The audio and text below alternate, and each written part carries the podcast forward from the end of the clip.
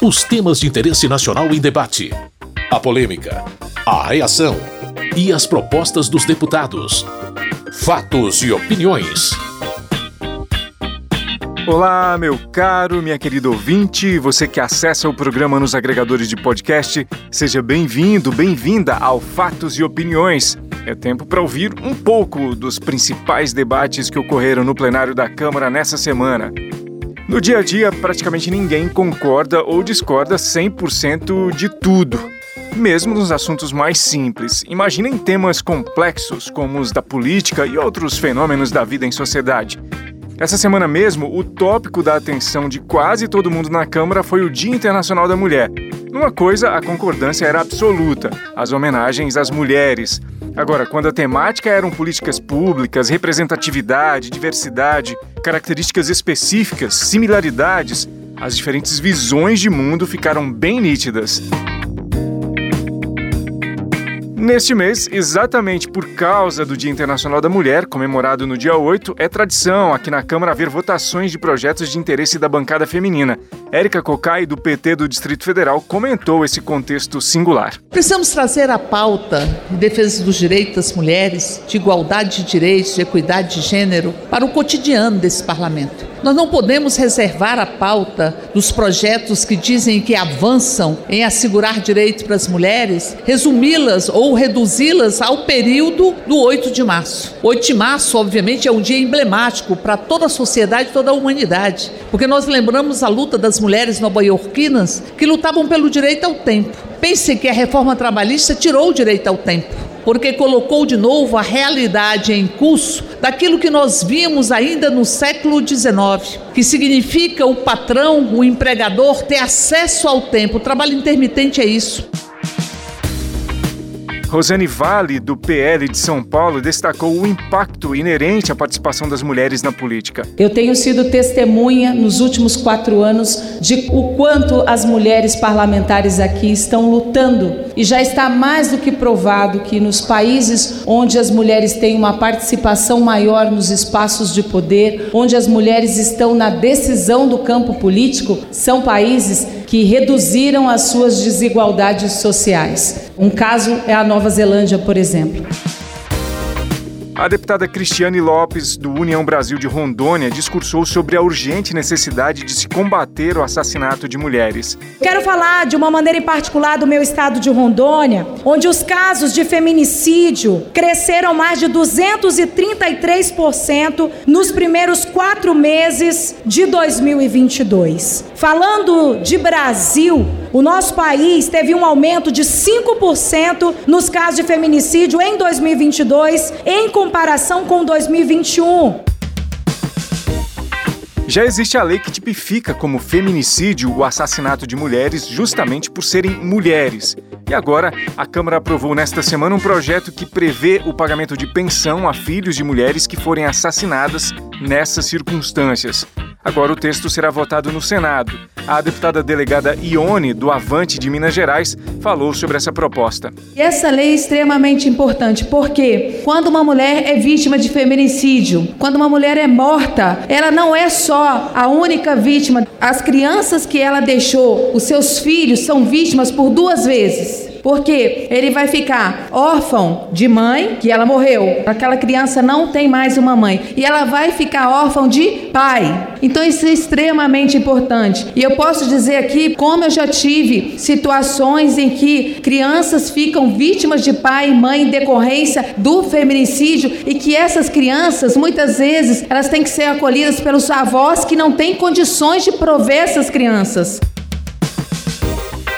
Ao também fazer um discurso sobre o Dia da Mulher, a deputada Bia Kisses, do PL do Distrito Federal, lembrou o caso de mulheres presas em decorrência dos atentados de 8 de janeiro. Estão presas porque tiveram o azar de estar passando na rua num dia em que houve tumulto, em que houve vandalismo aqui. Muitas não estavam nem em Brasília no dia, chegaram no dia seguinte. Tivemos notícias de que o ministro Alexandre determinou a soltura de mais cento e tantas mulheres, mas ainda há mulheres presas e essas que estão sendo soltas estão sendo submetidas a tornozeleira, a uma série de restrições. E nós sabemos, inclusive, que existem mulheres, existe uma mãe que tem uma filha que está muito doente, que precisa passar por uma cirurgia grave. A menina está sendo cuidada pela avó, que não tem recursos mais para arcar com essa cirurgia, e essa mãe está presa. Eu me certifiquei de que ela não havia sido solta hoje, realmente não foi. Inúmeros são os casos. Então, em nome das mulheres pelas quais nós hoje estamos lutando e batalhando e trabalhando, eu quero lembrar das mulheres presas.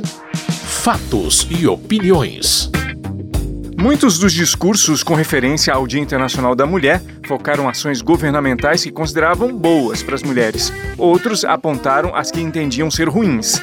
Marcos Polon, do PL de Mato Grosso do Sul, por exemplo, disse que o aumento dos impostos federais sobre a gasolina e o etanol seria muito prejudicial. Os tributos dos combustíveis vão impactar na vida da mulher mais pobre, principalmente a mãe solteira, que tem que fazer jornada dupla. Não bastasse, agora estão pretendendo tributar as exportações, o que é um grandíssimo absurdo, enquanto cada país se ocupa de incentivar as exportações, o nosso país quer limitar isso aí, o que vai acabar destruindo os setores relacionados aos combustíveis e inflacionando os preços. Receita que foi utilizada por economias quebradas ao longo de toda a história. É essa a verdadeira hipocrisia de um país que tira um dia do ano para agradecer as mulheres, mas que vem fazendo um pacote de maldade com todos os brasileiros, o que necessariamente vai impactar nas mulheres.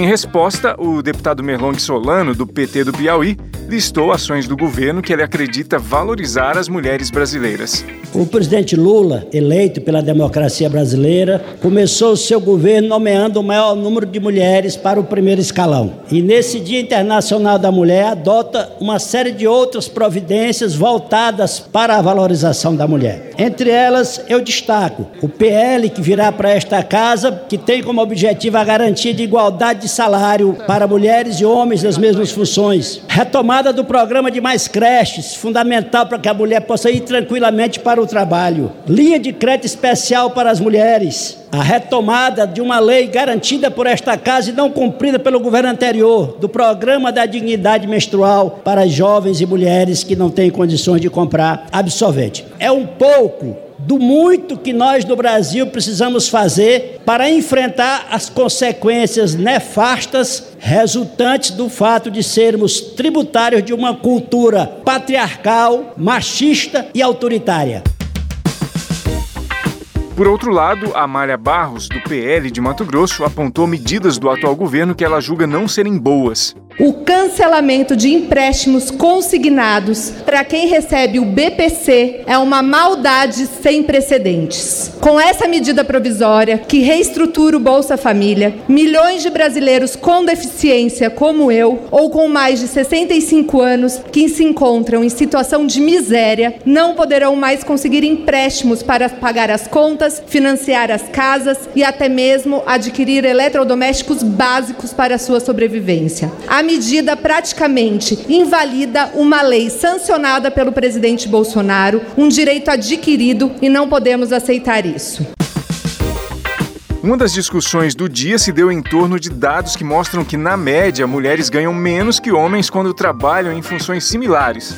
A deputada Gleisi Hoffmann, do PT do Paraná, abordou esse tema ao falar de projetos do governo lançados em comemoração ao Dia Internacional da Mulher. Hoje nós tivemos no Palácio do Planalto com o lançamento de um conjunto de ações e programas do governo do presidente Lula voltado às mulheres. Primeiro, ações para recuperar direitos, depois ações para o enfrentamento à violência, para a questão da saúde, para a questão do trabalho, da economia. Então, um conjunto de ações que eu acho que vale muito a pena todo mundo se inteirar para que a gente possa fazer chegar a todas as mulheres do Brasil. Acho que a coisa mais importante que o presidente hoje falou, e é uma ação de governo, é a apresentação do projeto de lei. Quem tem função igual tem que receber salário igual. Isso vai ser obrigatório, porque hoje, infelizmente, as mulheres ainda ganham cerca de 78% do salário que ganham os homens, mesmo tendo as mesmas funções.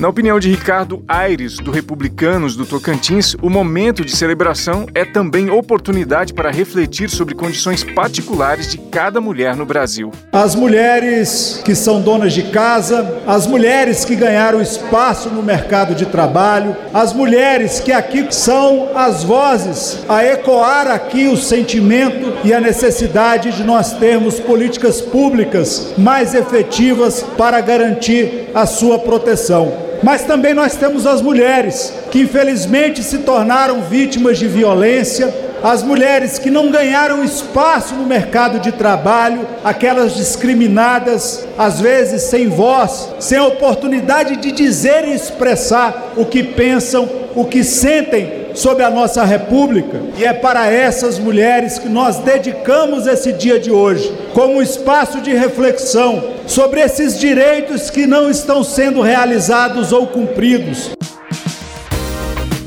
No aspecto das diferentes realidades, Duda Salabert, do PDT de Minas Gerais, falou da condição das mulheres transexuais. Hoje, no Dia das Mulheres, é importante lembrar que o Brasil, há 14 anos consecutivos, é o país que mais mata travestis e transexuais do planeta e que 80% desses assassinatos ocorreram e ocorrem com a violência exagerada, hiperbolizada. Dificilmente uma travesti é morta com um tiro só no Brasil. Dificilmente uma travesti é morta com uma facada só no Brasil. É crime de ódio. E essa estrutura de ódio que nos exclui do mercado formal de trabalho, já que 90% das travestis estão na prostituição, é essa estrutura de ódio que nos exclui de sala de aula, porque 91% das travestis transexuais não concluíram o ensino médio, essa é estrutura de ódio que é nos excluir do espaço político. Célia Chacriabá, do PSOL de Minas Gerais, comentou o Dia Internacional da Mulher a partir da perspectiva indígena. Nós, mulheres indígenas, vivenciamos mais de 523 anos de profunda violência. Um Brasil que começa por nós, que começa pelas mulheres indígenas. O Brasil também vem de um Brasil das mátrias. Embaixo das barragens de minério, grandes empreendimentos, 68% de pessoas negras são mulheres também violentadas. São mais de 11 milhões de mulheres nesse só, a mãe solo. O que fazer diante disso? Como celebrar sem lembrar dos corpos violentados? Sem lembrar no Mato Grosso do Sul que ainda ano passado mulheres Guarani Kaiowá são queimadas vivas. É sim um dia de luta, é um mês de luta. E mais ainda, precisamos combater o racismo, da violência de gênero, da violência de identidade.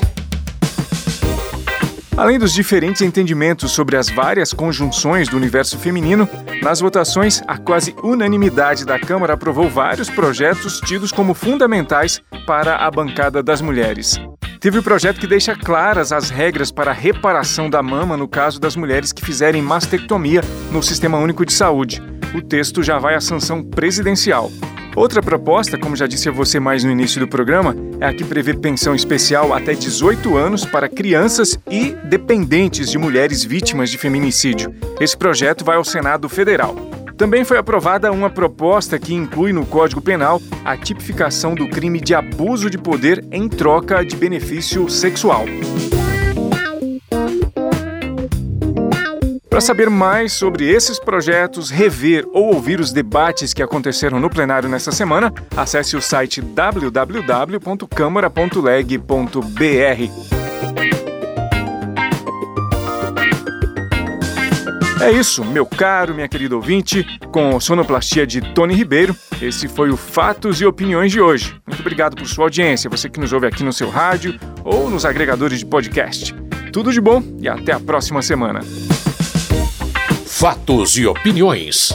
Os temas de interesse nacional em debate. A polêmica, a reação e as propostas dos deputados. Produção e apresentação: Carlos Oliveira.